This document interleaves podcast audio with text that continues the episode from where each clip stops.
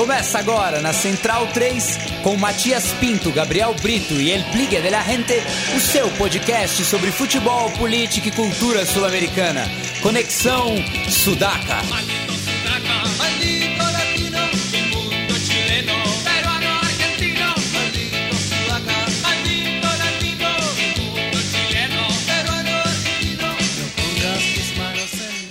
Buenas ouvintes da Central 3, está começando mais uma edição do Conexão Sudaca, ocupando e resistindo na sua placa de áudio. Meu nome é Matias Pinto e, como sempre, estou ao lado dos meus companheiros de batalha nesta que é a última edição da temporada 2018, nossa quinta aqui na Central 3.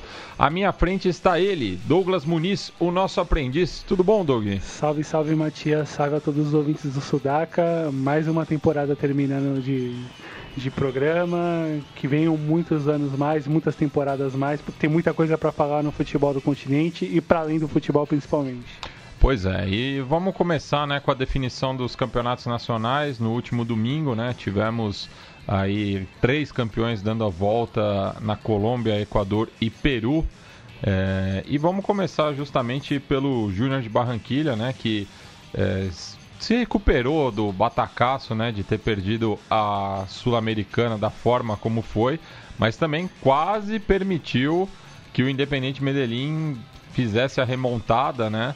Já que ganhou a primeira partida por 4 a 1 no estádio metropolitano Roberto Melendes, mas o poderoso de la Montanha é, conseguiu ali dois gols, né? É, dava a impressão de que poderia conseguir Sim. a vantagem de três gols, que levaria a decisão para as penalidades. O Júnior descontou.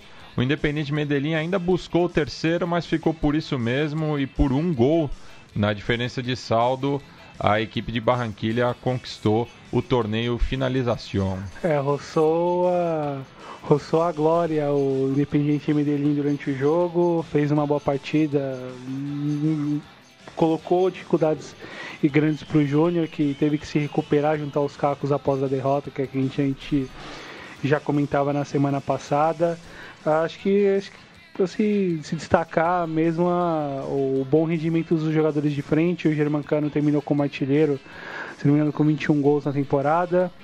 Uh, o André Zicauti, que é um jogador e tanto, camisa 10 do, do Poderoso, e que acabou sendo especulado em alguns times do México, mas deve seguir jogando no Independiente. Bom, talvez a despedida do Jalan Barreira, já negociado por Tigres do México, talvez, provavelmente não deve ficar para a temporada. Talvez a tentativa do Júnior, apesar de ter perdido o técnico, o Júlio Comensanha, que deve treinar o, O- Colón, né? Colón de Santa Fé, né? Equipe que inclusive foi eliminada pelo Júnior na campanha da Sul-Americana Sim, e. e vai disputar a, a competição na temporada que vem.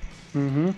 E vai tentar manter alguns dos seus jogadores mais importantes, o Marlon Pedraíta, o próprio Luiz Dias, que foi um, talvez um dos grandes destaques do, do semestre, tá? a manutenção da, enfim, do, do, do Theo Gutierrez no elenco principal, talvez buscar novos jogadores pensando na próxima temporada. É um título, e um título e tanto, considerando até mesmo o palmarés histórico do Júnior. É, o oitavo oitavo título, título, né? isso. E vinha de três vices, né, da, das últimas vezes que tinha chegado à final. O último perdendo, inclusive, para o próprio Dean, né? Foi o Apertura 2016. E o último título do Tiburon tinha sido o Finalização 2011, quando bateu o Once Caldas na final, nas penalidades por 4 a 2 né? Foi é, ali a consagração, né, do Sebastião Vieira. E, enfim, dele que também se mantém no grupo, ó, e outros jogadores que, que devem chegar agora visando a Copa Libertadores de 2019. Acho que fica, fica o gosto ainda assim positivo pelo título nacional conquistado depois de tantos anos. Ah, mas além do Júnior, olho no Independiente Medellín, uma boa equipe, bem treinada, com alguns bons jogadores no ataque. Ah, devem manter o Germancano, apesar de algumas propostas do futebol norte-americano que chegou para ele e do futebol mexicano também, para variar. Mas, apesar de ter perdido o companheiro de frente de, de ataque dele, que foi o futebol norte-americano, deve conservar os outros. Isso. Que deve conservar os outros jogadores e, enfim, dar um pouco de, de tranquilidade. Afinal, principalmente o caso do Medellín que começa pela pré-libertadores que a gente vai falar mais à frente. Isso. E cruzando ali a fronteira oeste, chegamos no Equador, no qual a LDU conquistou o título justamente no ano do centenário, né? Título também que não vinha desde 2010. Então uma conquista muito importante para a liga aí que vinha de temporadas muito ruins, né? Fez valer o fator local e justamente na Casa Blanca é, deu a volta aí, né? Décimo título. Décimo primeiro Décimo título. primeiro título, isso, isso é, dos Albos é, batendo o Emelec, né, que é o segundo maior campeão do país. E quebrando a hegemonia dos clubes de de Guayaquil. De Guayaquil, isso mesmo. E acho que é destacar a festa, a grande festa da, da Enteada Blanca, apesar de ser por, por questão de torcida única, né, como a gente havia comentado na semana passada, e o belíssimo gol do, Anderson Julio que é uma das grandes revelações dos últimos anos no futebol equatoriano. E que tinha feito o gol na ida, né? Isso, que é, tinha feito o gol Jorge na ida, Capwell. Contando com a falha do, do Dreyer no gol. Mas esse, no segundo jogo, um, o, o LDU fez 1 a 0 poderia ter feito mais durante o jogo, perdeu chances para conseguir aumentar o placar e, e, enfim, aumentar ainda mais a festa, mas 1 a 0 foi justo pelo que o, o LDU jogou. Tem bons atletas aí do Anderson Anderson Júlio, tem alguns jogadores experientes de muitos carnavais no futebol argentino, o caso do Gabarini e do Pejerano, que jogaram no Independiente alguns anos atrás. Uh, enfim, talvez outros jogadores que a gente pode lembrar, o Jefferson Orejuela, que jogou na, Sim, no Fluminense. No Fluminense fe, fez uma, participou daquela campanha histórica né, do, do Independente, do Independente Del Valle, inclusive sendo treinado pelo Pablo Repeto. Sim. É, e... e conseguiu aí conquistar o título, né? Recuperando um pouco do prestígio que ele tinha deixado, né? Sim, é um ano, um ano e meio depois que ele assumiu o clube, uh, apesar de alguns problemas no final do ano passado, na queda na Sul-Americana e tudo mais, o time conseguiu se, se rearranjar na temporada, foi bem no primeiro semestre, foi melhor ainda no segundo para para se manter no bloco de cima e conseguir a vaga na final. E justo campeão e vai dar muito problema na Copa Libertadores. E falando agora de um justo campeão, acho que esse talvez tenha sido o caso mais emblemático, não só do final de semana, mas da temporada, né? Porque o Sport Cristal não deu chance para o azar, é, tinha uma vantagem de 3 gols contra a Aliança Lima e fez 3 a 0 com uma facilidade Sim. impressionante, né? É, então, excelente resultado aí dos cerveceiros. É, e que o teve como o Emanuel Herrera, né, o grande destaque da temporada, que inclusive virou o maior artilheiro de uma temporada única no futebol peruano, né? Superou o recorde do Eduardo Zidio brasileiro, que jogou no Universitário em 2000, que tinha, tinha um recorde de 38 gols, se não me engano, e bateu 40, uma marca... 41? 40 ou 40, vou conferir sim, aqui. Sim, e acho que além dele o... 40, foram 40. 42 jogos, 40 gols. É, ele mais um, né? Que passou pelo Chacarita, mas não deixou saudade. Sim. É. Clubismo. É.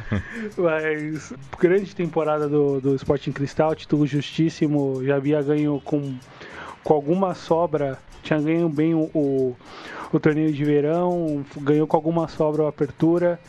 E, enfim, levou com um pouco mais de calma a clausura que o Melgar venceu e foi muito bem nas finais, assim, foi absolutamente dominante. Acho que destaque não só para o Emanuel Reira, mas para o Gabriel Costa, seu parceiro de, de delanteira, que marcou, se não me engano, 26 gols. E foi um dos grandes destaques das finais, marcando dois, belos, marcando dois gols nas finais, os dois jogos. Sendo no primeiro jogo um belíssimo gol de cobertura sobre o Butron ali, quase sem ângulo. Ele que passou pela Aliança Lima, né? Foi campeão Sim. da Copa Inca e do campeonato de 2006, 2016 pelos íntimos. E, e que viveu problemas no Sporting Cristal no ano passado por conta da, da, do, dos maus resultados a nível local do, do próprio clube e até mesmo por, por uma situação de, de ocasião, o Aliança, um dos grandes rivais, ter levado o título e, o, e disputado até o final com o Universitário mas justíssimo título, 106 gols na, na temporada peruana, isso não é isso não é pouco considerando joga-se muito lá também, né? Inclusive, mas, é. mas em que pese o volume de jogos, há que se que se fazê-lo, que se marcar e e foi muito bem. Acho que não dá muito o que dizer em relação a a campanha do, do Cervoceiro e mais um grande trabalho do Mário Salas, né? Isso. E passemos agora para Bolívia, né? Já na quarta-feira, o que gerou aquela situação ridícula, né? No sorteio da Libertadores de três equipes do, do país não serem conhecidas ainda, né? Então Sim. tivemos Bolívia 2, 3 e 4, né? Só o Jorge Wilstermann já tinha garantido é, Bolívia 1 por ser uhum. campeão do Apertura. E como a gente já tinha destacado, o só o San José e o Royal Paris chegavam com possibilidade de título na última rodada e se enfrentavam justamente é, em Oruro, né? E empate, né, em 1 a 1 que garantiu mais um título da equipe de Evo Morales. Pois é, e depois de quase mais de 10 anos sem ser campeão no país, volta volta a conquistar um grande título nacional. Uh... Mas ficou a perigo ali, né? Porque faltando 15 minutos, o Mário Ovando foi expulso, né? E o Royal Paris foi buscar o, o gol do título. Teve né? até uma situação tanto, enfim, tanto surreal de um Gandula colocar um cachorro em campo. Pois é. por, enfim, por, a pressão do, do, do, do, de los imobiliários, conhecidos é. como enfim, o apelido do, do, desse pequeno clube que subiu de divisão recentemente na Bolívia, para tentar segurar a pressão desses caras, porque a chance da, da virada era bastante real e, enfim, do, do campeonato talvez mudar de mãos naquele momento, né?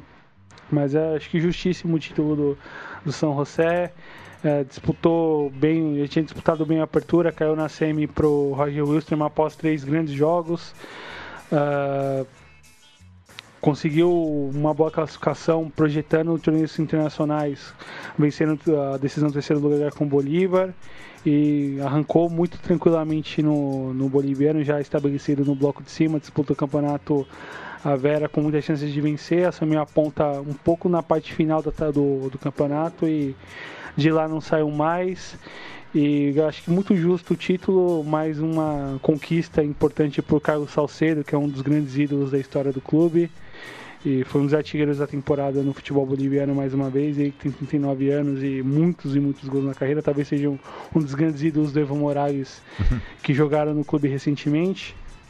E, bom, a gente vai discutir o sorteio dos grupos e talvez se a gente puder comparar quem se deu mal em relação à logística.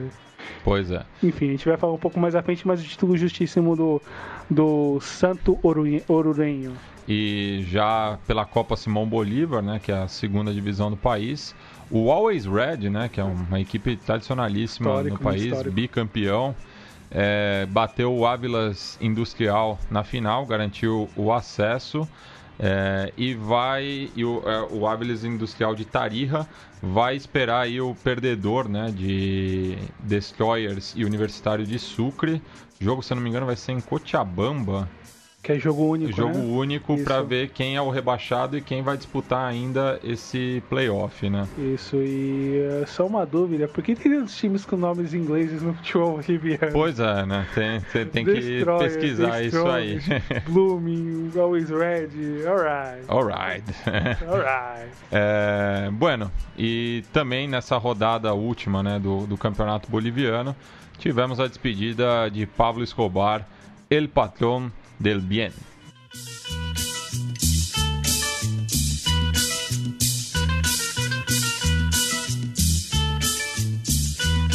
Ahí lo tiene Marabona, lo marcan dos, pisa la pelota Marabona, arranca por la derecha el genio del fútbol mundial, y deja el tercero tocar para Borruchaga, siempre Marabona, genio, genio, genio, ta, ta,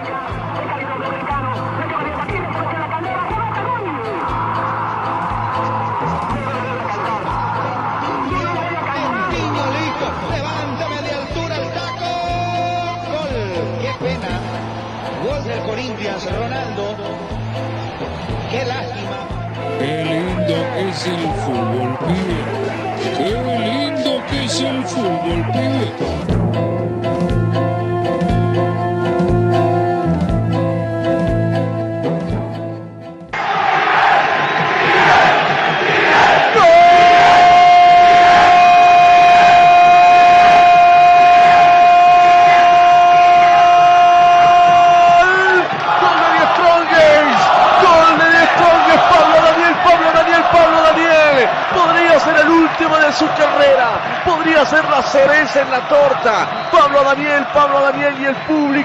Escobar, Escobar. Y Pablo Daniel se queda arrodillado en el borde del campo de juego, en el borde del área grande, se persina, le dedica el gol a su hinchada, lo saluda con el brazo derecho, se toca el corazón y el capitán está corriendo cerca a la tribuna de preferencia Venezuela y dedicó el gol al público, lo saluda con ambas manos y es un grito eterno de gol Pablo Daniel, Pablo Daniel. Sobre 35 minutos le da el 2 a 0 de Strongest momentáneamente campeón del torneo clausura, el plantel. Pablo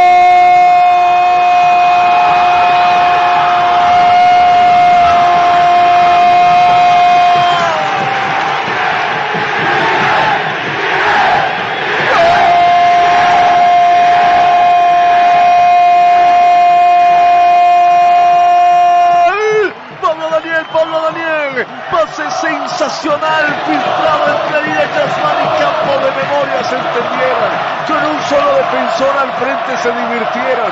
Llegó Pablo Daniel y con un penal en movimiento sentenció a Cordano que desesperado simplemente atinó a intentar achicar el ángulo, pero no pudo con la jerarquía, con la clase y con la maestría de Pablo Daniel Escobar Olivetti el patrón del gol.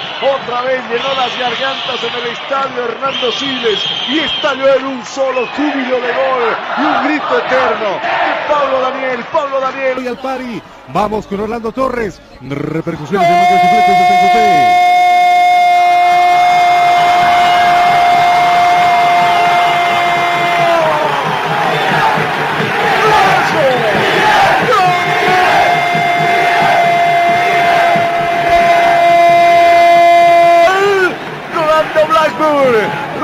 Blackburn cerca de los 9 minutos, 8 con 45 Blackburn tomó la pelota en el vértice del área, cerca del sector de la tribuna de preferencia y metió un sablazo con derecha muy cerca al palo derecho inatajable, lastimado Cordano, Die Strongest marca el 4, Die Strongest 4, Rubí 0. Golazo de batería Nagasaki. Del campo.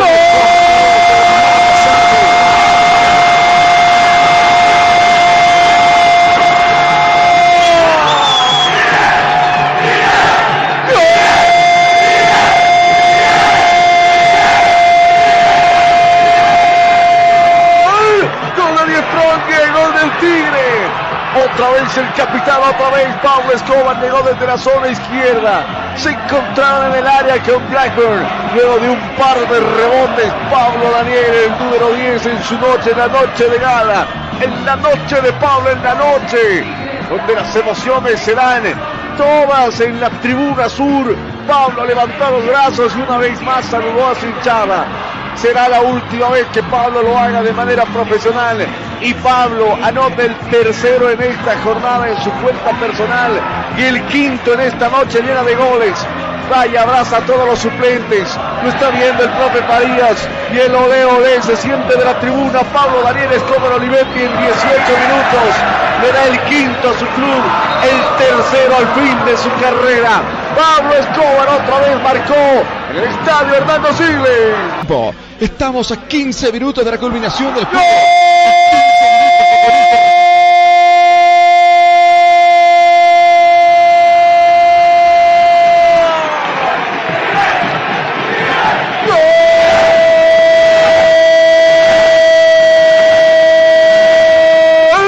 Gol de Die Strong, el gol del Tigre. Un zurdazo sensacional, una jugada rápida entre Rudy Cardoso, entre Pablo Escobar y Rolando Blackburn. Y es el último, Rudy Cardoso, el que sentencia la acción, derrota al portero Cordano. Y en 27 minutos con 15, el Tigre anota la media docena. Media docena de goles en el estadio Hernando Siles, muy cerca a la media hora de la segunda mitad del Tigre. Media docena le ha hecho Blooming. Es el profesor Eduardo Villegas. Vamos nuevamente.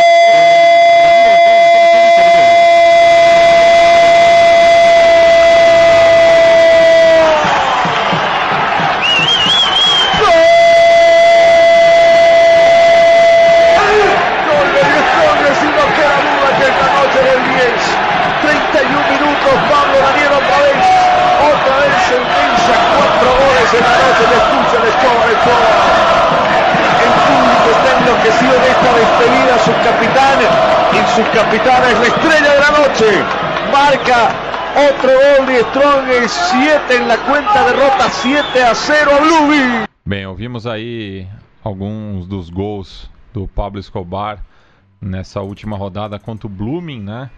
É, ele meteu quatro gols na, E- na despedida. E mais uma goleada surreal. o campeonato boliviano. Pô, é, a premia, média né? de gols do Campeonato Boliviano foi muito alta, né? Esse ano Sim, tivemos, tivemos diversas goleadas ao longo da, da competição. Quase uma grande goleada por rodada. Se você olhar por média, assim, é um negócio bastante. chama bastante atenção. É, e o Strongest que, apesar de já estar classificado para Libertadores, né, como vice-campeão da Apertura, buscava aí uma colocação melhor no Clausura, justamente para evitar, né, a primeira fase preliminar da Libertadores, que foi o que acabou acontecendo somado, né, ao empate do Royal Paris com o São José de Oruro, né, já que não podia mais ser campeão, estava na briga ainda por essa vaga como Bolívia 3, né? E quem acabou virando Bolívia 4 foi o arquirrival passenho, né? O Bolívar. Mas falando aqui do Pablo Escobar, aliás, muito bonito no final do jogo, ele se dirigindo ali à Galeria Sul, né? Do Hernando Siles e puxando o, o grito Kala Takaya Huariekasaya, que significa, né, rompe a pedra e, e treme a vicunha, né, que é o grito de guerra stronguista. ¡Estronguistas! ¡Cara Takaya Warikasaya! ¡Hurra, hurra! ¡Cara Takaya Warikasaya! ¡Hurra, hurra! ¡Que viva el poderoso Tigre É, e ele que é um jogador muito identificado, né, apesar de ser paraguaio, ter uma identificação com o futebol brasileiro, né, passou aqui Sim. por diversos clubes, né, inclusive foi né, seu entrevistado, se eu não me engano, na terceira temporada do, do Conexão Sudaca, justamente quando o Strongest venceu o São Paulo eh, no Pacaembu, né? Primeira vitória né, de uma equipe boliviana em São Paulo. São Paulistanas. É, e, enfim, um grande personagem aí, né? Pablo Daniel Escobar, para não confundir com o homônimo. É, Que não é do que- futebol. Que, não é do futebol. Teve, No teve- futebol jogado, né? É, teve Foi ali uma relação estranha. Pois é. Mas enfim, ele que fechou a sua carreira pelo Strongest como pentacampeão, né? Ganhou cinco títulos. É, o último foi o Apertura de 2016. Também é o maior artilheiro do Super Clássico Passenho, um dos maiores artilheiros do, do clube. É, e aqui no Brasil, só para relembrar, né, passou por Ipatinga, Santo André e Ponte Preta. Inclusive, naquela ocasião é, que a gente entrevistou ele, quem passou o contato foi o Maurício Nosnica, né, grande torcedor andeense. Também passou por Mirassol e Botafogo de Ribeirão Preto, tava, tava me esquecendo aqui. E fora né, do, do Strongest e do futebol brasileiro, também passou pelo Rinácia de Jujuy, Olímpia, né, do seu país natal, onde foi revelado, e o San José de Oruro. Sim, grande, um dos grandes nomes do futebol sul-americano recente, no chamado lado B, como as pessoas às vezes gostam de classificar em relação ao futebol boliviano e os campeonatos que não são tão, tão assistidos assim pela mídia, não são nem um pouco assistidos pela mídia esportiva brasileira em geral, mas acho que um justo reconhecimento a um dos grandes que jogaram nessas duas décadas no futebol sul-americano, ainda mais pela trajetória que ele construiu no, no The Strongest já após algumas idas e vindas. É, na temporada jogou bem, fez belos gols, assim, pelo que eu pude acompanhar nos jogos do, do, do Real Mais Fuerte. E deixa um legado, acho que muito importante, não só no futebol jogado, era um jogador de muito bom nível, mas até mesmo pela postura, como lidar com o jogo, como participar, como ser parte importante do, do, do futebol e ser uma referência também fora. Tem uma matéria do Trivela de ontem, acho que assinada pelo Leandro Stein, falando sobre ele, comentando um- uma situação de ele ter contribuído por cestas básicas para funcionários do clube que ainda que viviam uma questão de atraso salarial um pouco pesada e, E uh, até um pouco estende essa identificação da torcida da, com ele em relação ao clube, em algo para além dessa coisa de campo, mais para fora do campo, que é, enfim, cada vez mais, mais vazio atualmente. E, e acho que deixa um legado importante para a história do futebol boliviano e acho que do futebol sul-americano também. Bem, e passando agora né, para o sorteio da Libertadores e da Sul-Americana, né, realizado em Luque na segunda-feira passada. E fica aqui também né, o puxão de orelha, né, já que como a Sul-Americana vai passar somente é, pela internet, né, o sorteio não foi transmitido por nenhum dos canais que transmitia a competição nessa temporada que passou. Tanto é que só por uma pela página Comebol Libertadores 2019 que você conseguia ver o sorteio na íntegra, tanto da Copa Sul-Americana como da Libertadores posteriormente. Para você ver que, beleza, se fala em modernizar, se fala em ampliar, mas, ah, enfim, toda a cobertura acaba sendo construída dessa forma, de forma bastante forma bastante mal construída, como a gente viu até um pouco algumas informações durante o sorteio mesmo. Bem. Seja pela fala do Alejandro Domingues no, entre o Inter sorteios ali, que foi bastante. Cara qualquer de pau, coisa, né? né? É bastante, é. Qualquer coisa de, de ridícula, né? Pois é. é. tivemos, né, aí o, o chaveamento da primeira fase preliminar, né? O Delfim, que fez sua externa competição em 2018, volta no que vem, uhum. enfrenta o Nacional Querido, né? Por ser pior ranqueado, é, define fora, né? Em Assunção. Jogos serão terça-feira, dia 22 e quarta-feira, dia 30. Então muda, né? O esquema que estava que tava sendo com a primeira fase preliminar sendo jogada numa semana só mas diminui né, o tempo de preparação da, dessas equipes. Começa mais cedo em comparação com esse ano. Esse ano começou, se não me engano, no dia 31 de janeiro. É. Começa oito dias antes e, e fica o desafio para os dois clubes e para os outros quatro que jogaram essa fase se virar nessa, nessas duas semanas a menos para para conseguir fazer bons jogos e conseguir a classificação principalmente. É, temos aí a estreia né, do Deportivo Laguaira Futebol Clube, né? que era o antigo Real Sport Clube, né? Sim. É, foi fundado em 2008 com esse nome, mas mudou em 2013. É, equipe do estado de Vargas, né? Na, na Venezuela, fazendo sua estreia na principal competição do continente, que, que fica lá no Caribe, né? Sim, quase no topo do, do, do, do mapa venezuelano. É, bem ao norte, assim, Sim. né? É, e que vai receber o Real Garcilhaço, que jogou a fase de grupos esse ano, né? caiu com Santos, Estudiantes e Nacional. É, e decide justamente em Cusco, né, no Garcilhaço de, de la Vega, é, recebendo na altitude aí a equipe venezuelana. É. E por fim, talvez o confronto com a, com a mais tradicional aí dessa primeira fase, o Bolívar contra o Defensor. E importante, até mesmo pela forma como o The Strongest encarou essa última rodada, até mesmo pela dificuldade que tinha, o Blooming ainda disputava, ainda ansiava alguma, alguma chance de alcançar a vaga na Copa Sul-Americana que não conseguiu. E o Bolívar tem um desafio e tanto para superar o Defensor Sporting.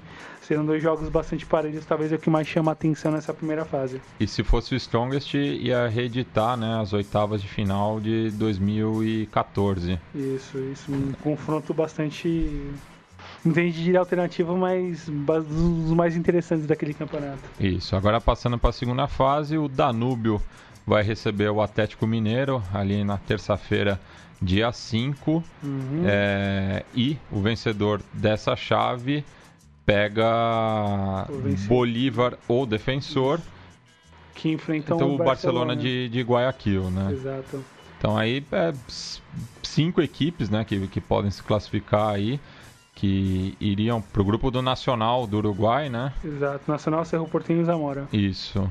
É, então, podendo até ter um confronto aí é, uruguaio, né? Isso. Mas acho que o Danúbio corre por fora, né? Exato. E o defensor também. Mais... podendo ter o clássico de los medianos se não der a lógica, né? Porque Barcelona e Galo, na minha visão, são favoritos. Isso, pro Galo, mas por conta de uma de uma remontagem de elenco talvez esteja se aproximando. O Léo Silva deve se, se aposentar agora em, em maio, o retorno do Hever, eh, o mercado ainda um pouco aquecido para os mineiros, no caso, principalmente por causa do Atlético Mineiro. E o sorteio é até razoável, assim, considerando a, o que o sorteio, que as possibilidades do sorteio apresentavam para outros clubes brasileiros também, né? Bem, temos Melgar e Universidade de Chile, é, que definem a vaga com Delfim Nacional do Paraguai ou o Caracas, né? Isso, o para Laú, após uma temporada bastante turbulenta, agora é tentar se, se reordenar para esse ano. Mas que terminou em alta, assim, né? Não, não tava, tava na ascendente já no final da temporada. Sim, sim, principalmente com, com, com vitória no clássico, com o time conseguindo jogar bem na, na, na mão do Kudelka. O Rafael Vaz deu uma reviravolta, né? Sim, jogou, enfim, jogou, jogou bem, assim, é, essa segunda metade de ano para para esse final conseguiu jogar bem, o Soteldo conseguiu desabrochar no, na, na reta final do campeonato, jogou bem, o Ângelo Henriquez é um bom atacante, é um cara que talvez pode assumir a camisa 9, é o que o Pinilha não conseguiu fazer. Ele que voltou pro clube, né? Depois de muitas andanças aí. Pois é. Fez parte justamente da, da última melhor campanha de Laú na Libertadores, naquela semifinal em 2012 2012 contra o Boca contra o Juniors. Boca Juniors. E, enfim, pro, pro Melgar, acho que eh, tentar fazer um bom resultado em Arequipa para ir com calma, para ir com... Mas que deve receber um bo- bom público chileno, né? Porque é Sim. próximo da fronteira norte, a né? região próxima e, enfim, pela, pela, pelas possibilidades que a Laú tem, acho que é interessante. O, o sorteio foi interessante até por não ter uma distância longa para percorrer, poderia ser, por exemplo, um jogo contra um, venezuelano um pouco mais acima, ou de repente numa outra condição mais favorável, talvez na atitude com The Strongest, poderia acontecer, mas é, foi bom assim para o sorteio e acho que um bom confronto entre chilenos e peruanos que se apresentam em fevereiro. Isso, daí temos The Strongest e Libertar, né? Que foi um confronto da, da fase de grupos desse ano. Hum, Sim, sim, sim. Que era o grupo com Libertad, Strongest, Penharol E, e, a, Atlético, Tucumã. Tucumã, é. Exatamente. Acabou passando o, o decano E o Libertad. do, o decano do norte da Argentina, né? Não Isso. vamos entrar nessa. E o Libertar que apresentou hoje Ivan Pires, né? E São Paulo. Reforço do Gumarelo aí pra temporada que vem. Pergunta que não quer escalar, reforço? É, enfim. É, Trouxe o Martin Silva também pro gol. Isso. Deve manter alguma parte dos veteranos, e tem bastante veteranos no Libertar. Deve contar mais uma temporada com o Taquara Cardoso marcando gol de tudo que é jeito no futebol paraguaio e é um reforço tanto pro, pro, torneios sul-americanos que virão, se, se conseguir superar essa etapa da na Copa Libertadores e é um grande um jogo um dos jogos mais interessantes a se acompanhar nesse nessa primeira parte, a ver como o The Strongest vai se virar com a, a aposentadoria de seu grande ídolo. E o Atlético Nacional, que espera o vencedor de Deportivo Laguaira ou Real Garcilhaço. E imagino que deva passar, né? Favorito, com independente do, do adversário que Uhum. vier. E imagino que vá decidir a vaga com o Libertar. Então daí sai um adversário de peso que pode cair no grupo do Grêmio. Com Grêmio e, e alguns outros que a gente vai Católica, falar. Católica e Rosário Central. Isso. Que- O que ficaria um grupo bastante equilibrado, né? Bastante, dentre outros grupos que, que devem se tornar assim se não houver alguma surpresa Pois é. razoável nessa etapa. Bem, e daí se falou muito, né, durante a semana do, de um azar do São Paulo no sorteio, né? Porque, na minha visão, também pegou o adversário mais difícil do pote 2, que é o Tajeres, equipe argentina, com grande torcida, com aporte financeiro do, do grupo Pachuca, trouxe inclusive o Dairo Moreno, né, que saiu brigado do Atlético Nacional, mas é um jogador muito perigoso, né? bastante, Bastante vivência, bastante lastro. Foi campeão da Libertadores Once Caldas, não? Em 2004. Sim, sim. Sim, É. e enfim, é um cara bastante. Inclusive jogando com São Paulo. Sim. é um, enfim, um reforço bastante interessante. Tem alguns garotos muito bons que a gente já chegou a comentar algumas outras vezes. O Guilherme que é bom goleiro, terminou um dos, um dos mais reconhecidos na última Superliga. Uh, o Guinha Azul vai jogar mais uma temporada, né? 41 é, anos. Eu né? acho que se, se despedir, né? É, será? Não, porque é, é, conseguiu aí, né? Além de devolver Latte para elite do futebol argentino, também a Libertadores, né? Já que Sim. a equipe cordobesa jogou a edição de 2002, além da Mercosul de 2001, no qual enfrentou justamente o São Paulo num grupo junto ao Vélez Sarsfield e o Penharol no qual na penúltima rodada, né, ambos estavam na, na liderança. O São Paulo empatou é, no Morumbi com o Tajeres e depois perdeu para o Vélez Sarsfield sendo eliminado. É, e retorno um bom estilo pro pro Tajeres, apesar do, do desafio que encarar um grande clube brasileiro com o São Paulo. E desafio também para São Paulo encarar uma, um jogo já desse, desse quilate tão cedo na temporada, enfim, Talvez é que se cobrar alguns jogadores que erraram em momentos cruciais dessa parte final de brasileiro, que, que, que volta e meia você, já chegou a comentar algumas vezes em off, né? Mas, uh, enfim, acho que um confronto bastante parelho, um desafio e tanto para São Paulo, e se superar os argentinos, deve vir outra predeira mais à frente. Né? Isso, que daí pega o palestino Sim. Ou o Independente Medellín, que é, vem também em alta, né? Vice-campeão é, colombiano. grande segundo semestre. Grande segundo semestre. Então, páreo duro aí para o São Paulo, né? Lembrando que tem a curiosidade histórica também do Palestino.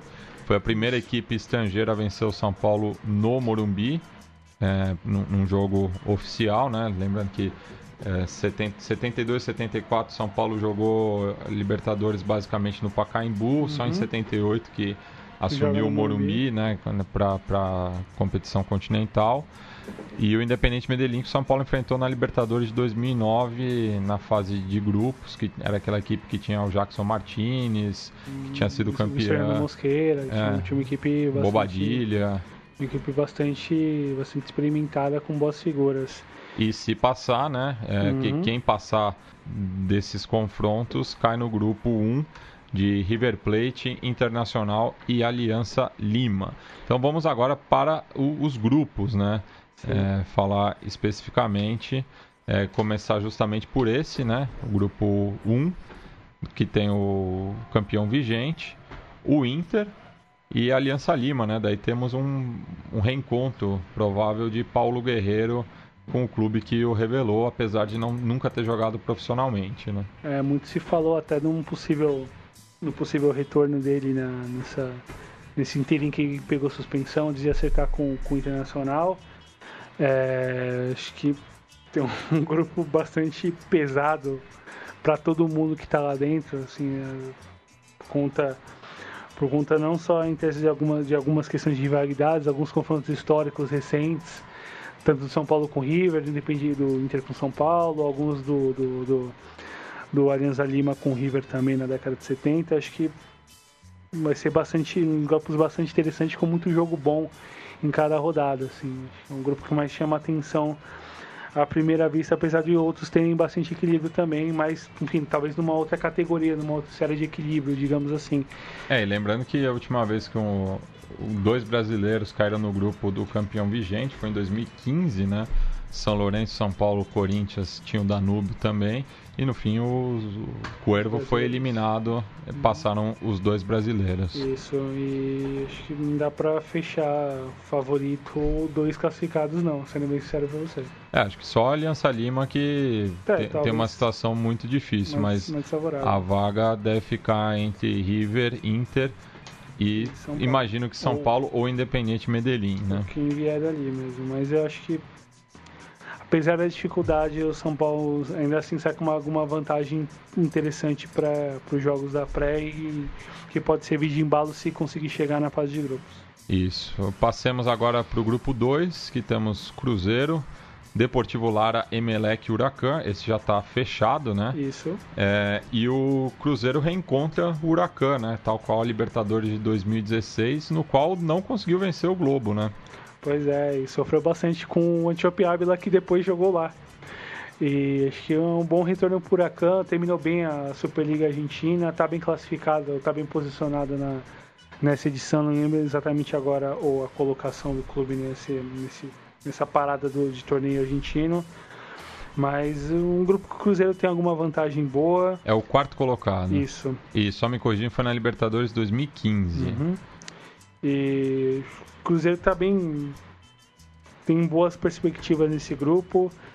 Talvez olhando para os outros, Emelec, talvez além de não perder a base, um jogador fundamental na temporada que foi o Brian Angulo, que é um dos bons atacantes que o futebol equatoriano revelou nesses últimos anos e e que deve ser talvez negociado nessa nesse começo de 19 se, se manter um bom uma boa uma boa manutenção importante para os elétricos e uma chance de repente de incomodar os outros adversários do grupo.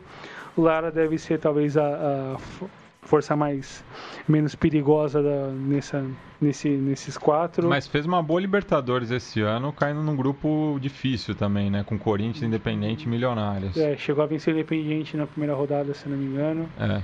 E incomodou em alguns momentos, apesar de não ter conseguido manter até o final, mas chegou até incomodar Milionários para pegar a terceira vaga, na, a última vaga para a Copa Sul-Americana. Mas acho que por predominância o Cruzeiro vai bem assim nessa, nesse primeiro sorteio com boa chance de sair em primeiro. E passamos agora para o grupo 3, né? É, do qual o Olímpia é o cabeça de chave, que ganhou os dois torneios no Paraguai e está ao lado de Godoy Cruz, Sporting Cristal e Universidade de Concepción. Esse é o grupo aparentemente mais equilibrado, né? Eu achei não, o grupo mais interessante. Não tem nenhum favorito, assim. Porque a Universidade de Concepción fez uma grande temporada, apesar do papelão na, na Libertadores, é, perdendo os dois jogos por quatro gols para o Vasco da Gama. O Sporting Cristal a gente já falou no começo do programa. E o Godoy Cruz que fez uma temporada muito boa, né? Foi o vice-campeão vice da, da Superliga, dois pontos atrás apenas do Boca Juniors, uma temporada muito boa do Santiago Morro Garcia, né, que foi artilheiro uhum. é, do torneio com 17 gols. E no, na atual temporada, né, tá na oitava colocação, mas tem um jogo a menos, então poderia passar o próprio Independente é, ou o Vélez. Uhum. Então, é, no aproveitamento poderia estar em sexto, na sexta colocação. É, o, o jogo pendente é justamente contra o River Plate, né? Por Sim. conta da Libertadores, foi um jogo adiado da rodada 13. É, então, ótima temporada aí do, do Tomba, né? É, justamente contando aí com o faro de gol do seu centroavante uruguaio. E que chegou a correr algum risco algumas duas temporadas atrás para não cair para a segunda divisão, né? É. Porque, por conta do promédio. E... Volta a Libertadores é, depois da, daquela da campanha do ano passado, quando foi eliminado pelo Grêmio nas oitavas de final. É, tinha jogado também a edição de 2012, quando caiu num grupo difícil também, com a Universidade Penharol, de Chile, Penharol e Atlético Nacional. É, e, enfim, não, não consigo ver aí um favoritismo. Eu acho que a Universidade da Concepción talvez é, esteja um pouco atrás dos outros, mas é, também pode surpreender. É, terminou como vice-campeão no Chile, jogando bem até para os padrões, uma campanha histórica para o clube da cidade. Uh, o Cristal, se conseguir manter seus jogadores mais importantes de frente, a gente citou o Gabriel Costa, o Emanuel Herrera, larga com uma vantagem interessante para de repente beliscar uma vaga. Uh, acho que o Olímpia é a, é a, força, apesar, apesar do, do, equilíbrio, a tradição ainda, ainda emana por parte do decano. É uma temporada onde o time começa melhor posicionado para a Libertadores, que é a fase de grupos. Né? Durante esse ano acabou pegando a fase preliminar e, e caiu embora, caiu fora muito cedo pro pro Banfield, se não me engano. E enfim, uh, acho que bastante equilíbrio nesse grupo mesmo e primeira vista acho que ainda assim passa Olímpia e Cristal. Sim, eu gostei do que eu vi do, do, do Cristal no futebol peruano durante a temporada. A ver se consegue conservar o boa parte do elenco, os jogadores mais importantes e, o, e a manutenção do Mário Salas no comando técnico. Mas acho que dá cerveceiros e decanos ali na, na disputa do primeiro lugar, com maior chance para o decano bocanhar esse primeiro lugar. Bem, passamos agora para o grupo 4 do Flamengo, é, mas do qual o Penharol é o cabeça de chave. É, se eu não me engano, a última vez que se enfrentaram foi pelaquela Mercosul em 99, pela semifinal. Semifinal que deu um ligeiro quebra-pau quebra ali. Na verdade, quebra-pau não, porque o Flamengo correu pro vestiário para se resguardar para a final, justamente. Pois é, pois é. é e... e... temos aí o, o Dama, né, do Penharol, que vai pegar duas viagens para altitude, né, contra a LDU e o São José de Oruro. Viajar para Quito e Oruro. Que, que boas, que bons, que boas milhas para se acumular pro Flamengo é. e pro e pro decano do futebol uruguaio, ou o Penharol, melhor dizendo, né? Mas eu acho que tem também algum equilíbrio aqui, um pouco em que pese pela, pelas possibilidades que os clubes de Equador e da Bolívia têm em relação ao altitude e o jogo em casa. Mas pro, pro Penharol a LDU traz boas lembranças, né? Porque na campanha de 2011, a última que o Carboneiro avançou para os playoffs, dividia grupo justamente com a LDU na época de Hernan Barcos, né? Pois é, e passou no último, acho que no último jogo contra a própria LDU, se não me engano, né? É. Passou e chegou a passar por um ponto em 2011. Mas acho que Flamengo, acho que o único destaque possível para o Flamengo é ser, ter se livrado do Emelec. né? Depois de tantas temporadas jogando Libertadores e fase é. de grupos encarando o clube equatoriano sempre... Nem podia, né? Porque estavam no mesmo pote. Pois é. é. Tá um pouco ficar um pouco fora de, de, encontrar o clube equatoriano, mas cata um grupo de logística bastante complicada e que, enfim, que vai exigir bastante, bastante habilidade do, do de todo o departamento de futebol para conseguir encaixar o time, organizar todo o processo de viagem para não ter tanto problema tanto na adaptação como no jogo em si. E já faz a estreia em Oruro, né? Uh, uh, uh, é, então, vai. complicado aí. E o Penharol que perdeu né, o lateral Guilherme Varela para o Copenhagen. Tinha, uma, tinha alguma, algumas, algumas especulações de negociar com o Grêmio Inclusive e eu estava com o Atlético Mineiro Atlético também. Mineiro né? também. É. Mas é uma perda considerável, um jogador importante que o, que o Penharol tinha, chegou a jogar a Copa do Mundo pela seleção uruguaia. Mas a ver como o Penharol vai conseguir se, se ordenar para essa. Mas manteve o Max Rodrigues e provavelmente o Lucas Viatti também fique. Sim. Então já tem aí essa, eu... esses dois veteranos argentinos é, garantidos. E outra importância é manter o Gabriel Fernandes, que foi artilheiro do Clausura. El Toro. El Toro, que, que jogou muito bem, um dos grandes jogadores nesse, nesse pedaço final de ano no futebol do Paisito. E passamos agora para o grupo E, é, no qual o, o Galo pode se classificar, enfrentaria o Cerro Portenho na, na primeira rodada e que está aí também com essa negociação do Diego Turin, né? Pode Sim. pintar ali em Vespasiana. E que, que foi um jogador importante durante a temporada do, do Ciclone, que acabou não dando em taças, mas talvez um dos poucos que se salvaram tanto no Paraguai como na Libertadores. Fez muitos gols importantes que ajudaram na classificação do Ciclone para a segunda fase do campeonato. Acho que bom grupo pro Nacional, ainda que, que que esperando quem pode vir da, da fase pré, deve talvez vir o Atlético pelo, pela forma como a chave está tá montada após o sorteio.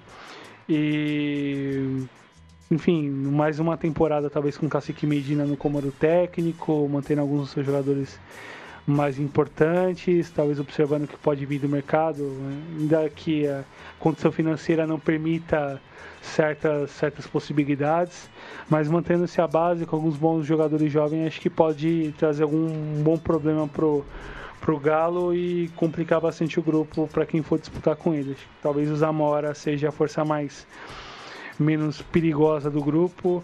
Foi campeão da apertura, perdeu clausura, mas venceu a final do campeonato nacional. E talvez é um dos clubes grandes de maior ascensão no futebol venezuelano nesses últimos anos. Teve em suas fileiras um dos grandes jogadores venezuelanos desses últimos anos, o Juan Arango, de grande carreira no futebol venezuelano e acabou encerrando a carreira há uns dois anos atrás, se não me engano, no Zamora. Mas o grupo se desenha talvez com favoritismo talvez, do Nacional e talvez Atlético Mineiro, ainda mais considerando a perda técnica que é o do Turim em relação ao Cerro Porteño. Correto. E passemos agora para o grupo 6, né? É, no qual Júnior, Barranquilla e Palmeiras se reencontram, inclusive é estreia de ambos, né? Em Barranquilla de novo? Em Barranquilla de novo. Uhum. E temos ainda o São Lourenço podendo pintar aí é, a Universidade de Chile, né? É, acho que um grupo também equilibrado. O, o Cuervo retorna para Libertadores depois de ter feito uma boa Superliga, no caso 2017-2018. Uh, o Malmirão ainda está tentando acertar o elenco, deve vir jogadores novos nessa, nessa virada de temporada, muito certamente, e até mesmo para para tentar reordenar o, o, o, plantel, que é um pouco experiente demais. Alguns jogadores referentes se aposentaram ultima, nesses últimos, essas últimas semanas. O caso do Pipe Romagnoli é um deles. Uh, acho que pro, pro Júnior é como a gente chegou a comentar lá no começo, manter o Luiz Dias é importante, talvez a aposta de alguns jovens, alguns jogadores que podem chegar nessa virada de ano é importante. Uh, tem um bom técnico que veio do lá e cuidar que, que deve substituir o Comissão agora nesse, nessa virada de ano. Lá a gente já comentou que pode acontecer em relação a, a melhora técnica e até uma fuga de crise que aconteceu nessa, nessa virada, nessa final de ano. Talvez um, um ponto importante é a manutenção do Soteldo junto ao Atipato, que era uma que era uma questão de empréstimo, que era fixado o preço de compra. Talvez ela vai tentar negociar essa compra por um preço mais razoável, de uma condição um pouco mais favorável para conseguir pagar os pelo jogador venezuelano. E, enfim, o Palmeiras sai com, com uma vantagem razoável para esse começo de, de, de fase de grupos para mim é o favorito nessa chave. É, mesmo que perca alguns jogadores mais importantes, muito se fala da saída do Dudu, acho talvez que ele deve sair mesmo.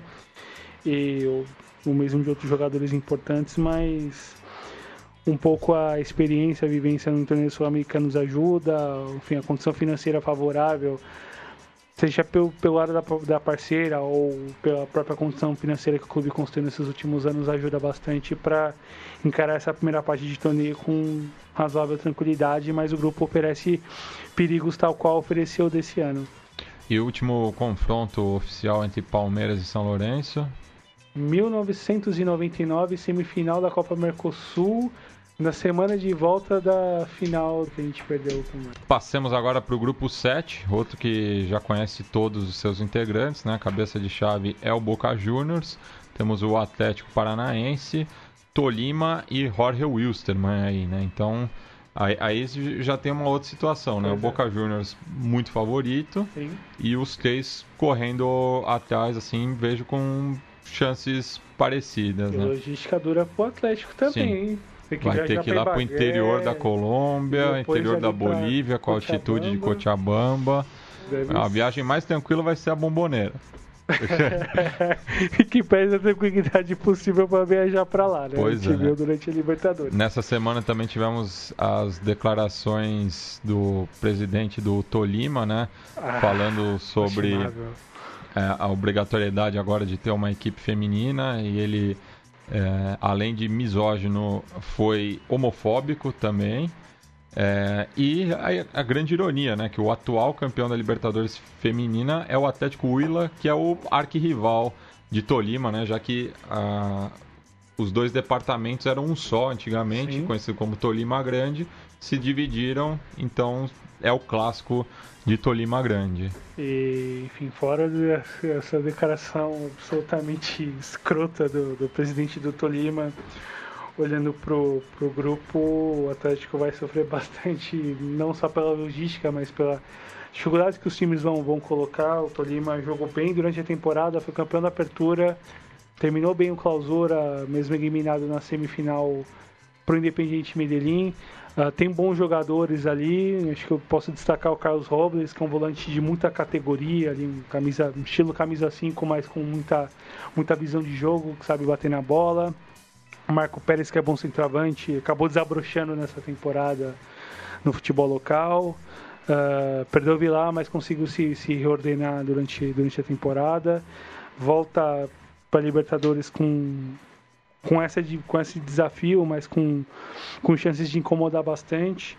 O Wilstermann, acho que vai depender muito dos brasileiros que, que jogam lá. O caso do Serginho, talvez o mais, mais preeminente. O Lucas Gaúcho. Lucas Gaúcho, que, que vem, vem conseguindo substituir bem o Gilberto Álvares. E que tá de técnico novo, né? Miguel Angel Portugal, a... apresentado numa sorveteria de Cochabamba.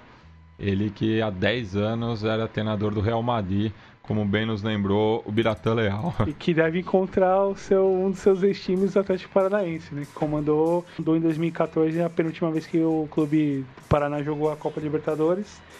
E pro Boca Juniors acho que é um pouco como vai se dar essa transição. É, não sabe ainda o nome do novo treinador, né? É, o, sim. Tá muito forte o Alfaro, né? Campeão da Sul-Americana pelo Arsenal de Sarandi. Uhum. É, mas a imprensa argentina está especulando bastante, né? É, já ouvi Gabriel Heinz, Martim Palermo, Martim Palermo, o próprio Mourinho, né? Porque o Burdiço é, trabalhou com ele na Inter de Milão. E, Sobre a hora. É, e, e, e, daí é o novo diretor de futebol do Boca Juniors, Sim. então poderia facilitar aí, mas acho que é puro humo isso aí, né? Isso, na dúvida é assim. É. Deve cair talvez num post do Menino da Baldoça, mais, é, mais é. à frente. Mas ela se vê também não só comando técnico, mas em relação aos jogadores. O Boca vai viver um período agora de, de de passagem de bastão, talvez, do, do, do, grupo de jogadores. Vai ter alguns jogadores que devem ser negociados agora, um processo de remontagem de elenco. Se fala no Nandes do, podendo ser negociado para o Atlético de Madrid.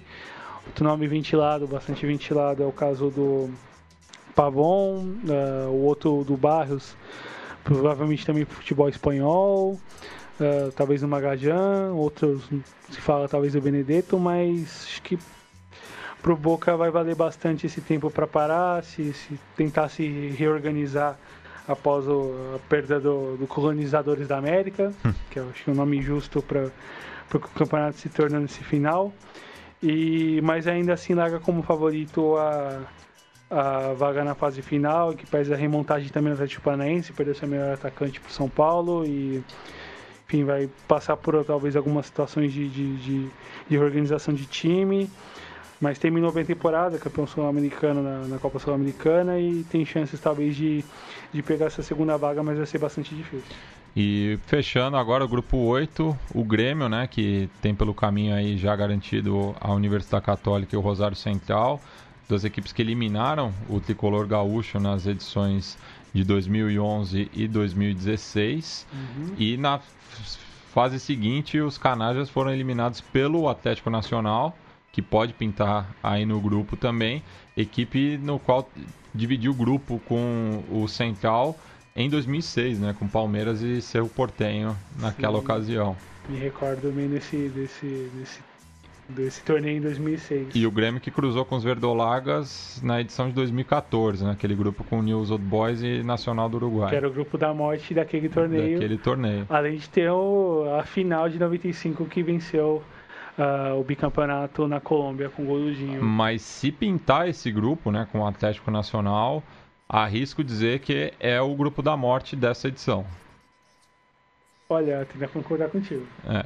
tenho que concordar contigo, que pese, enfim, uh, talvez pela condição que o Atlético venha de remontagem de, de, de grupo. É, o, o Autuori já não sabe nem se vai continuar, né? Dirigiu um jogo só, mas já estão botando em dúvida a permanência dele.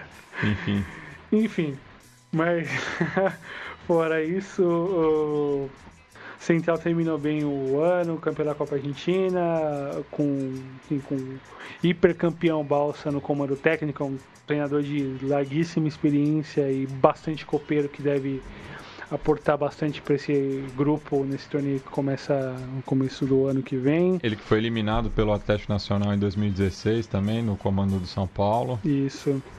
E tem alguns bons jogadores um, dos jovens, a aporte do, do Nestor Ortigosa é importante, considerando para os jogos mais cascudos, principalmente fora de casa. O Zampelli tá O Zampelli fedendo a tá gol. fedendo a gol. Uns atacantes a serem bastante observados agora, ainda mais agora, nessa Copa Libertadores se manter. Talvez o Marco Ruben pode, se, enfim, se, se aceitar ficar mais uma temporada, pode oferecer algum perigo para os adversários. E não, não foi tão importante como em outras temporadas ele foi. Ah, Acho que o Católica, hum, a ver como vai se dar essa, essa chegada do Quinteiro substituindo bem a San José. E, enfim, a saída do, do técnico espanhol foi um pouco estranha, assim, muito se falou que ia ficar e tudo mais, que estava adaptado, que já tinha trabalhado no Chile algumas vezes, mas, enfim, acabou acertando a saída dele na, na semana passada. A ver também se não perde jogadores importantes, acho que um dos mais destacados o Alwedo, que foi premiado como o melhor do torneio chileno, jogou muito bem a temporada. O próprio goleiro Matias de Turo, que é goleiro dos bons mesmo, que, que joga em ligas menores, talvez não chama atenção, mas é um goleiro bastante confiável e outros jogadores importantes, principalmente do setor defensivo, que talvez ajude a garantir pontos fora de casa quando o Católica for visitar Porto Alegre e Rosário. E o Grêmio vai depender muito, acho que muito se falou, inclusive hoje, de uma possível troca com o Cruzeiro. Luan por Thiago Luan Neves. Por Thiago Neves, Raniel e Murilo. Thiago Neves que trabalhou com o Renato, né, No no, Fluminense. Fluminense. E, enfim, acho que acho que eu acho uma troca bastante arriscada, não, honestamente não É, o, o, Grêmio que perdeu o, o Ramiro, né, que é um- uma peça importante, Muito Não, não é um protagonista, mas vai fazer falta. Uhum. É, o Cícero também se despediu, ele que foi importante ali na reta final do, do título da Libertadores, Douglas- entrando Uhum. durante o- as partidas. o Douglas pela Copa do Brasil em 2016, É. por ter dado um, um caldo de experiência no meio. Ah, conseguiu renovar com Kahneman e Jeromel, assim, É, né, que, é, que é a espinha, né? Que é a espinha, o Groi deve ficar também. Ah, ver as outras posições de campo, a ver se também se o. Kahneman que o Balsa conhece bem também, né? Muito bem, claro. É. E a ver principalmente se consegue manter o Everton, né? Que deve ser bastante assediado agora nesse, nesse começo de. Já foi assediado pra caralho nesse ano e deve ser ainda mais assediado no, no começo do, de 19. Terminou muito bem a temporada, jogou demais.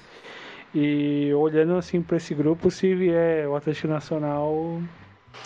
Não dá pra dizer assim. É, também, deve assim passar. como o grupo 3, não tem nenhum favorito. É, absolutamente nenhum.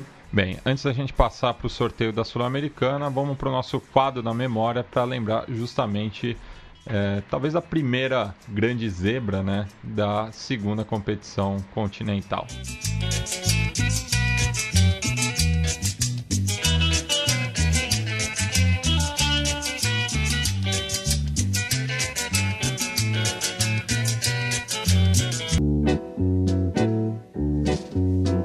Recuerdos de Ipacaraí.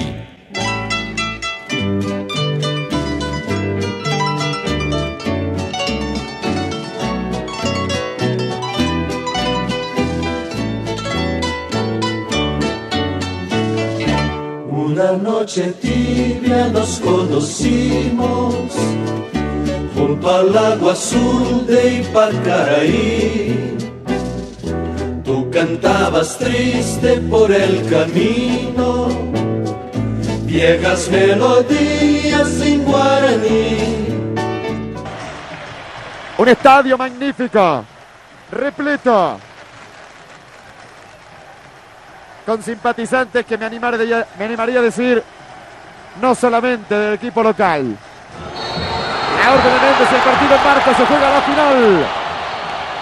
Va sacando la pelota, va a Solar, así la quiere Carti, marcado por el Cocomeli. Va apoyándose en la rosa, la pelota empieza a picar mal. Portilla, Va sacando Caudé, pelota para Gallardo, está Gastoncito adentro. Sigue Marcelo, sigue Marcelo. ¡Palo! Se salva el Cienciano, la culpa la tenía Gallardo. Bien Brito. El mejor jugador de la cancha. Apurando River en la final, señores. Ahí está Lucho para Gastón, le pega Gastón. ¡Ah! Montenegro por arriba. Saque de meta para Cienciano. River está ahí, ¿eh? Sí, juega mejor, juega mucho mejor River. Le va a pegar el muñeco Gallardo, atención. Ahí va el centro otra vez pasado, que libre. Lucho. ¡Ah! Ibáñez. Mandando la pelota al córner, tiro de esquina para River. Se ha salvado Cienciano, dos miembros. Era para cerrar un buen primer tiempo de River esta acción de Lucho González. Se recriminan los jugadores peruanos porque no se mueven, estáticos, no saltan, recibe Lucho González, hasta la pudo haber parado con el pecho en el espacio que tenía. A pelear con la Rosa. Dejó correr la pierna la Rosa. Roja, roja, roja. Está amonestado. Dejó correr la pierna la Rosa cuando la disparó. ¿eh? Expulsado la Rosa. Aquí está Montenegro. Epa. Portilla, Ahumada, López adentro. El centro se le puede colar a Ibáñez. Al techo. Saque de meta para Cienciano.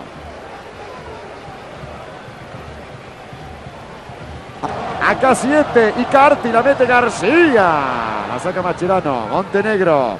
Se le enredó el taco. Caguantico. La saca Meli. Falta, falta. Perfecto el árbitro. Infracción de Roja. Tiro libre. Los muchachos van a pedir tarjeta. Y se la van a mostrar. ¿eh? Qué bien dirige los de Europa. Perdón. Qué bien se portan los jugadores europeos. Así va. Lugo.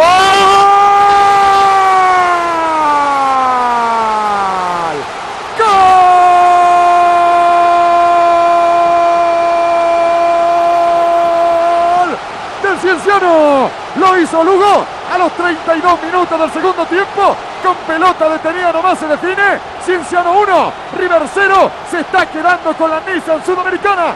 Gana el equipo peruano. de Lugo. Se vendrá el saque de meta y el partido se va a terminar. Dije cuatro minutos, dice Méndez. Esto se acaba, señores. Histórica victoria del Cienciano. Campeón sudamericano de la Nissan Sudamericana 2002. Aquí en Arequipa invicto de local, aunque se haya ido de su Cusco. Señoras y señores, así como Sacaitano, las felicitaciones, la emoción, la gratitud para el Cienciano, campeón. Y lo ve por Fox Latinoamérica, todo el mundo, señores.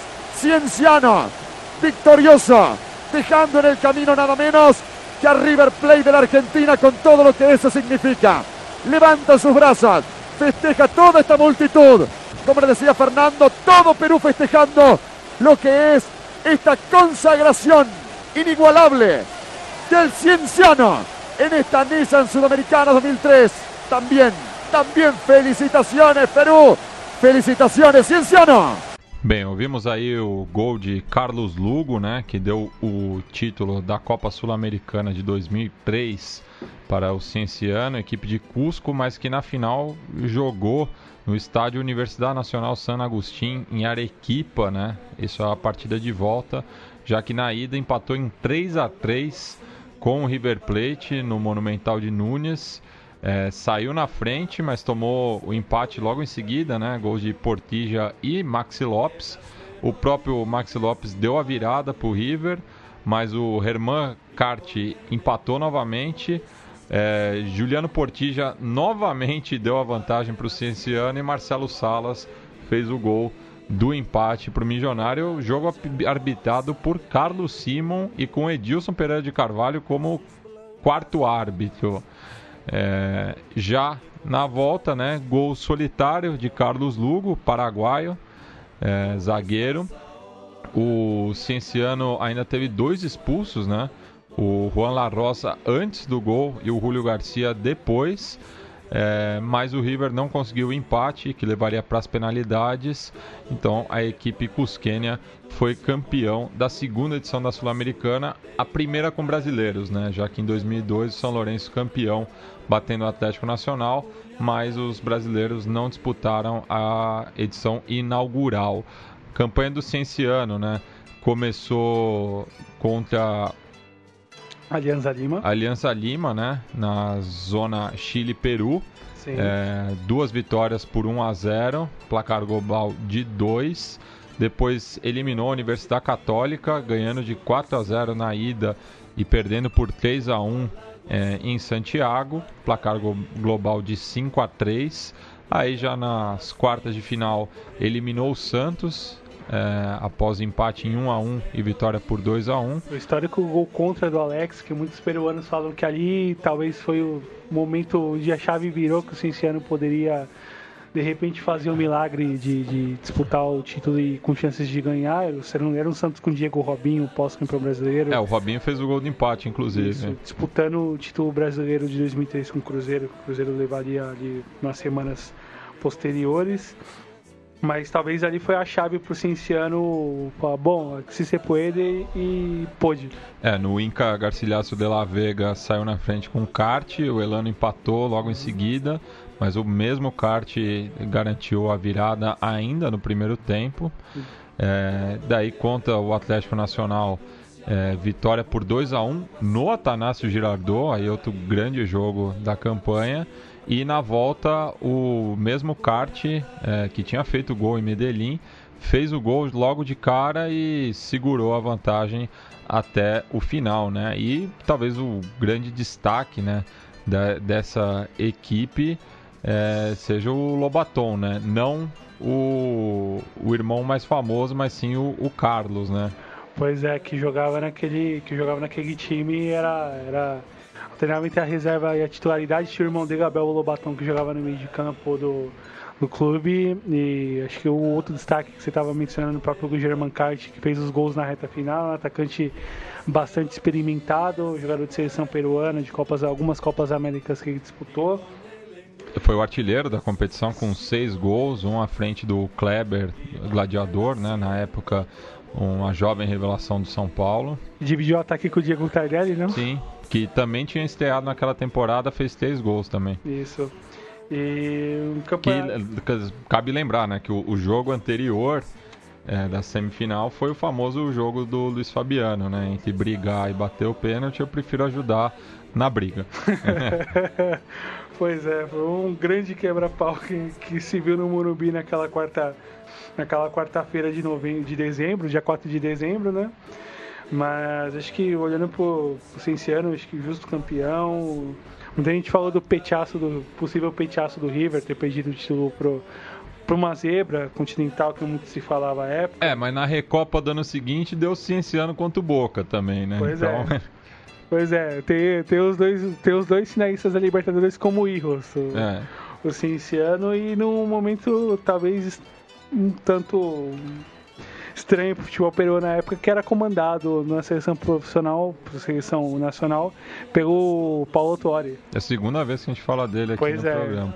e é. jogo da Recopa que foi jogo único, né, em Fort Lauderdale. Alright. Alright. Estádio Lockhart, é, ali na Flórida. É, empate em 1 um a 1 um, né? Gol do Tevez e do Saraz no finalzinho é, mas conseguiu o título nos pênaltis. E o que, é o que pode acontecer ano que vem também, né? Muito se fala em relação ao possível jogo único que pode acontecer. Uh, aproveitando o bojo da, da, das finais únicas da Copa, da Copa Sul-Americana e da Copa Libertadores. E que o River também tem três jogos né, de gancho.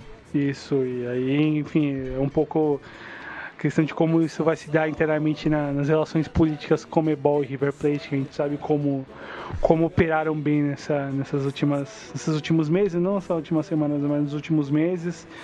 É, enfim, talvez seria um levar isso no, no, no, no bolo das finais únicas seria mais uma mais uma mancha terrível para os torneios sul-americanos, que parece ser um torneio de dois jogos apenas. É, e daí seria uma boa notícia para o São Paulo também, né? Que jogaria com o River no Monumental de Nunes fechado na segunda rodada, caso consiga classificação. Pois é, e aí já chegaram a falar o, em relação a sedes para esse jogo? Ou não, não. É, tu tá, só, tá indo no campo da especulação. especulação. É. é, porque os, nos outros anos o, esse jogo era realizado em fevereiro, março, mais ou menos. E aí a ver como. E tá marcado justamente para uma. Um dos jogos do River na Libertadores. O que é o surreal do- da parte da Comebol e capacidade de montar um calendário Assim como, assim decente, como né? tem uma data FIFA também que está coincidindo. Inclusive, que chegaram a comentar durante a semana. Pois é. Comebol, além de incapacidade de, de, de- enfim, de, de operar politicamente em prol dos clubes, não em prol do, de quem promove a competição. Seria né? justamente a estreia do River contra a Aliança Lima. Pois é. né? É, E- que, que tá, tá previsto, né? O que seria o jogo de volta. Então, Uhum. mais um motivo que leva a crer que vai ser um jogo único em 20 de fevereiro. Pois é, tá tudo um pouco desenhado nesse caminho que é terrível mais uma É. vez, né? Já tornando todo o caldeirão de merda que a Comebol nos, É, nos empurrou nessa temporada e, enfim, deve manter e ampliar com a realização efetiva da, da final única que pese nossos, nossos clamores via redes sociais e para além do nosso, das nossas fronteiras também. Essa rodada seria a última semana de março. Então, só pegando aqui no caso do- dos brasileiros, né? Se alguém seria prejudicado. é, no grupo 1, São Paulo e Inter é, seriam prejudicados. É, novamente, caso o tricolor do Morumbi avance, né? Porque receberia a Aliança Lima, enquanto que o, o Inter receberia o, o River Plate. É, o Cruzeiro também visitaria o Emelec nessa data FIFA. É, pegar aqui, vamos ver o Flamengo. Igual, receberia o Penharol no Maracanã. Meu Deus. É, o Galo, se avança, também receberia o Zamora. É, Palmeiras também visitaria o São Lourenço. Meu Deus, meu Deus. O Atlético Paranaense também receberia o Boca. E, por fim, o Grêmio também. Todos, enfim, todos. Não, te- teria rodada de, de- Assim, todos os clubes seriam é, prejudicados. Prejudicados. né? Pelo menos isso, né? Não seria algo é, localizado. Mas eu acho que se rolar, infelizmente, essa bosta aí da final da, da Recopa em jogo único, deve jogar pro final de semana, por conta do, do- da dificuldade de calendário. Eles devem jogar pro sábado e tentar jogar, postergar uma rodada da Superliga lá pra, pro final de maio. Ah, sim. É que o River de já tá. Com três jogos, se não me engano. É, de- de deixa eu liga, ver, né? ele tá com quatro jogos. Então. É, de diferença para quem jogou todos os jogos previstos até agora, né? Isso. Tanto, tanto é que se tivesse um aproveitamento 100% nesses quatro jogos que estão fa- faltando, seria o vice-líder atrás apenas do Racing Clube de Avejaneda. Uhum, então, aí mais uma vez a Comebol nos premiando com essa farsa. Isso. Agora passar para Sul-Americana, né? Não vamos repassar, claro, todos os confrontos, vamos falar dos brasileiros e de alguns confrontos interessantes que teremos. Começar pelo Bahia, né? Que recebe o Liverpool, é, tal qual esse ano, né? Jogou com uma equipe do, do Uruguai, o Cerro, no caso. O Santos também pega outro uruguaio, o River Plate. é, primeiro jogo em Montevidéu. E o River, que é o Uruguai que mais, foi que mais conseguiu chegar longe na, Copa, na história da Copa Sul-Americana. É aquela semifinal, em perdeu para a LDU. 2009. Pra LDU era comandado pelo Juan Ramon Carrasco, né? Pois é, que teve aquelas charlas técnicas incríveis.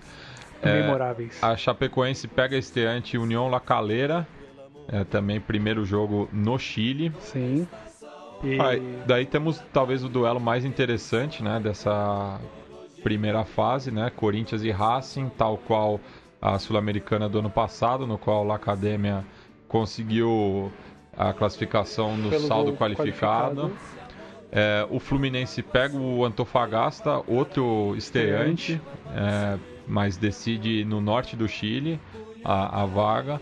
Botafogo pega o Defensa e Justiça e, aí, vamos combinar que é o vice-líder da Superliga, então Bem, muito bem. o torcedor botafoguense que não se engane, não se deixe levar pelo nome. comandado pelo Sebastião Becacete, ex-ajudante de campo do Roy Sampaoli. E que fez uma boa campanha na Sul-Americana desse ano, também sendo eliminado pelo Júnior Barranquilha é, nas quartas nas de quartas final. de final e comandava o Defensa quando enfrentou São Paulo na Sul-Americana de De 2016. 2016. né? Isso, que eliminou no Morumbi por conta do, do saldo qualificado também. Exato, exato. Pegar outros duelos interessantes aqui, né? O estreante também, Deportivo Binacional, é, ali da, na fronteira do Peru com a Bolívia, né? Por isso o nome. Que tem um dos escudos de times mais espetaculares É, do futebol sul-americano. Dois ursos segurando um brasão. É. Que coisa incrível. E pega o Independente de Avejaneda, mas É. decide o jogo em casa, né? E aí fica a piada decide dos. a vaga em casa. Isso. E aí fica a piada dos racinguistas, né? Independente binacional, né? Que muito se falou nos memes. É, da Pós B sorteio, nacional, né? Da B nacional, né? O- Que o Rojo jogou recentemente, alguns anos atrás, a segunda divisão nacional, né? É, o Colón pega o tradicional Deportivo Municipal também do, do Peru, mas es- esse da capital do país, né? É, e consolida o retorno dos peruanos nos torneios internacionais, né? Um clube bastante. Tem bastante tradição no futebol peruano, né? Temos também um clássico chileno às avessas aqui, né? Já que o. Colo-Colo visita a Universidade Católica de Quito. Exato, e o Colo-Colo sofreu horrores nessa parte final de chileno, quase não, Quase não vai para não vai para a Sul-Americana. Sul-Americana, acabou passando ali pela. Enfim, pela pelas derrotas dos seus adversários diretos ali, do que propriamente pelas, pelas vitórias ou que rarearam nessa parte final de temporada. Temos a estreia do Royal Paris, né? Que Uhum. enfrenta o Monagas da Venezuela. Aqui temos outro confronto também bastante equilibrado, né? Deportivo Cali contra Guarani Exatamente. do Paraguai. Campeão da Copa Paraguai. Isso. E União Santa Fé, que também faz sua estreia em competições continentais e recebe o Independente del Valle no estádio 15 de abril. E por fim, falar de um estreante que vai encerrar esse programa, né? E um confronto também interessante do ponto de vista simbólico, né? Já que o Mushuki Runa fará sua estreia em competições continentais vindo da segunda divisão equatoriana, né? E vai enfrentar a União Espanhola no estádio Santa Laura. E por que isso, né? Porque é um clube fundado por indígenas, né? Da província de Tungurahua, né? E o nome em quechua, Mushuquiruna, significa Hombre Nuevo, equipe ali da cidade de Ambato. E que subiu agora de divisão, eh, subiu juntamente com, com o Espoli, com alguns clubes ali da segunda divisão equatoriana, que vão fazer parte dessa nova liga no futebol equatoriano. E, enfim, pela própria forma de classificação na Copa Sul-Americana, reserva a última vaga no torneio nacional, que é a oitava vaga, que coube ao Alcas, o oitavo colocado no torneio nacional. Enfrentar uma repescagem com o vice-campeão da, com da segunda divisão, que era o Mushukruna. E nos dois jogos, um empate e uma vitória do, do, do, do clube que é recém-ascendido para a primeira divisão e já pula da segunda divisão diretamente para a Copa Sul-Americana. É, mas não- ele não é estreante na elite do futebol equatoriano. Então, estreante de torneios internacionais. E acho que bastante, vai ser bastante interessante acompanhar os passos desse clube agora nessa, nessa temporada. Enfim, entra como zebra absoluta, mas uma das histórias bastante interessantes a se ver no futebol sul-americano nessa primeira, nessa primeira fase sul-americana, que tem outros jogos bastante interessantes, em que pese talvez um apelo menor. E que, por ser e que tem um brasileiro no elenco, o, o centroavante Fábio Renato, que jogou pela Liga de Loja em 2012, quando enfrentou o São Paulo justamente, e foi o artilheiro daquela edição da, da Sul-Americana. Com cinco gols em 2012. Isso. E, enfim, vamos, vamos ver o que, que, que se apresenta agora nesse começo de temporada, mas vai ser bem interessante acompanhá-lo jogar a nível internacional. Bem, Doug, agradeço mais uma vez pela Dale. parceria aqui. Deixo espaço para você fazer a consideração final. Acho que é isso mesmo, Matias. Fechamos mais uma temporada. Como no ano passado a gente fechou, fechamos mais uma, acompanhando o que está acontecendo no continente. Acho que vida longa ao Sudaca, principalmente. Acho que é importante a gente conservar e, e manter, tentar ampliar esse espaço de debate sobre o que acontece nos nossos vizinhos.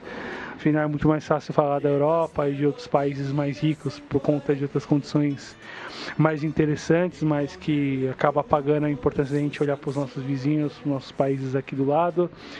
Ah, que bom poder terminar essa segunda temporada aqui com vocês, que venham muitos mais. Eu tô aqui sempre aqui para dar o apoio, para ajudar aqui no, no desenvolvimento do programa e tudo mais. Ellen, te amo e vamos que vamos. Bem, a gente vai terminar o programa justamente com uma música folclórica ali é, da província de Tungu Rahua, é, que se chama Yatsa Putsan. Então fica aí o nosso saludo ao pessoal de la indígena. Hasta! Hasta.